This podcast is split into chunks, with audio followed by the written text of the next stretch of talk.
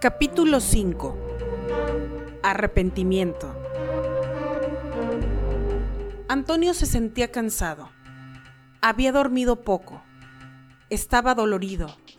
Tenía hambre y sed. Durante la noche sus pensamientos de enojo lo habían aturdido mucho. Pero al estar despierto tantas horas, su ánimo había decaído. Se sentía débil mental y físicamente. Por la desesperación de su situación, era la primera vez que reflexionaba acerca de todo en su vida. Pensar tanto lo había roto. Cuando Gerardo despertó, se sentía bien. El tema del profesor era un asunto casi olvidado, pues hasta el momento no había dejado ninguna consecuencia. Esa constante preocupación le había enseñado que tenía que cambiar. Era tiempo de concentrarse en la escuela y dejar las malas compañías. Tal vez se quedaría sin amigos, pero después de todo, nunca le había gustado mucho juntarse con Manuel. Por fin había comprendido que él era peligroso. No quería más problemas había descubierto que todos los reportes y conflictos que había tenido habían sido siempre por seguirle la corriente. Estaba decidido a hacer las cosas de una manera diferente. Bajó a desayunar y vio una sonrisa en el rostro de su madre. Eso lo alegró. El padre de Antonio estaba preocupado. Al principio había creído que su hijo simplemente se había ido de parranda pero ahora tenía un mal presentimiento. Ya era mucho tiempo sin saber de él. No contestaba el celular y eso le preocupaba. También le dolía mucho ver a su esposa tan angustiada. Estaba tratando de decidir si ya era tiempo de llamar a la policía. Manuel estaba saliendo de su casa enojado. Tenía un ojo morado. Ya estaba harto. La noche anterior su hermano lo había golpeado. Ya no aguantaba sus abusos ni que su madre se pusiera siempre de su lado. Siempre que sucedía algo así, se iba de su casa por todo el día para volver más tarde tranquilo. Pensó que sería buena idea ir a buscar a Gerardo. Comenzó a caminar hacia su casa. Higinio se encontraba en la cocina preparando algo de desayunar para su madre. Por fortuna, ella solo se había fracturado el tobillo, pero le había dado un buen susto. Cuando entró al cuarto de su madre, ella acababa de despertarse y estaba sentándose en la cama. Mijito, no era necesario que me trajeras el desayuno. Yo ya me siento bien, le dijo su madre con cariño. El doctor dijo que tenías que guardar reposo, mamá, así que no te va a quedar otro remedio más que dejar que te cuide. Dios me libre, le respondió su madre riendo. Sé que te mueres por ir a dar un rondín por la preparatoria. ¿Por qué no vas? Iré hasta que estés mejor, mamá. Siempre dices que trabajo de más. Esta vez amerita que me quede contigo. Mi trabajo es importante, pero tú lo eres más. Está bien, mijito. De haber sabido que necesitaba caer por la escalera para que por fin te tomaras unas vacaciones, lo habría hecho antes. Ambos se rieron. Higinio sabía que su buen humor era siempre gracias a su mamá. Antonio podía ver de nuevo el hilito de luz. Estaba acostado en el suelo, no tenía fuerzas para levantarse. Pensaba constantemente en que tal vez no estaba haciendo lo suficiente para salir de allí. Pensó en sus opciones. Necesitaba comer, o al menos beber algo. Quizá podría encontrar algo en la bodega. Decidió ponerse de pie y buscar hasta encontrar algo que le sirviera. Comenzó a caminar en la oscuridad, buscando a tientas entre todas las cosas que había en los anaqueles.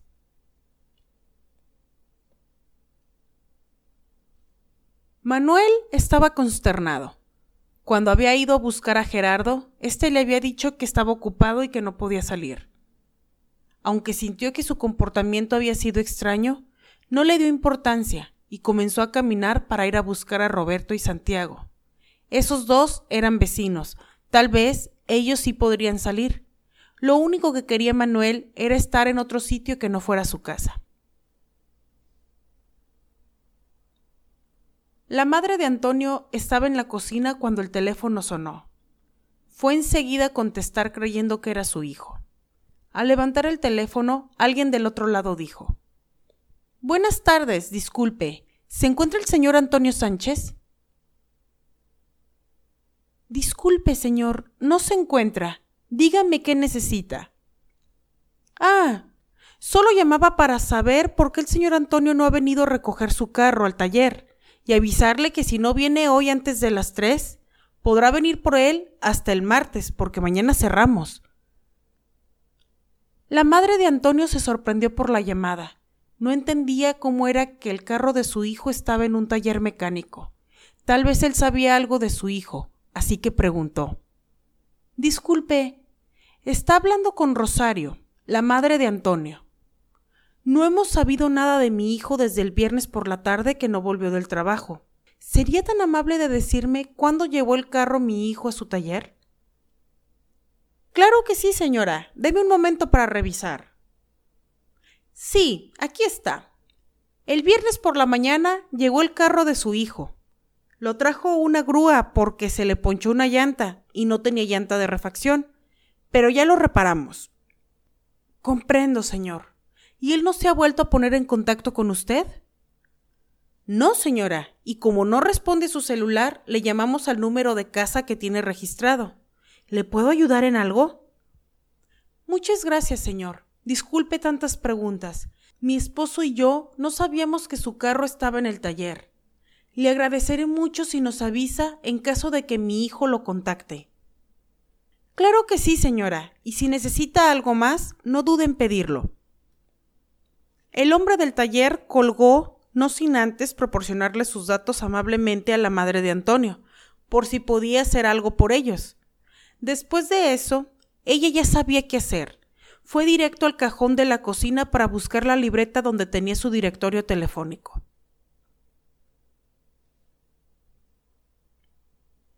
De nuevo, el fino hilo de luz había desaparecido, pero Antonio seguía caminando por la bodega. Su instinto de supervivencia era lo que lo mantenía de pie y en la oscuridad buscando. De pronto pudo palpar lo que parecía ser un garrafón de agua. Intentó moverlo y estaba pesado. Se emocionó al pensar que podría ser agua.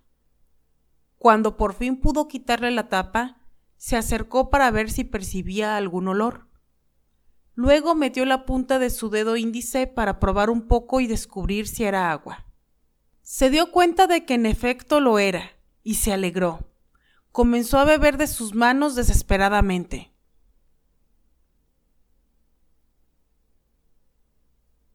Mientras tanto, la madre de Antonio había intentado contactar al director de la preparatoria donde trabajaba su hijo. Quizá él podría decirle sobre su paradero. El director no había respondido, pero ella había dejado un mensaje de voz contándole lo sucedido. Luego se dispuso a esperar. Decidió con su esposo que si no respondía, esperarían al día siguiente por la mañana a que fuera una hora prudente para llamarle de nuevo. Habían ido con la policía, pero les habían dicho que esperaran un poco más. Hasta el día siguiente podrían levantar un reporte de desaparición.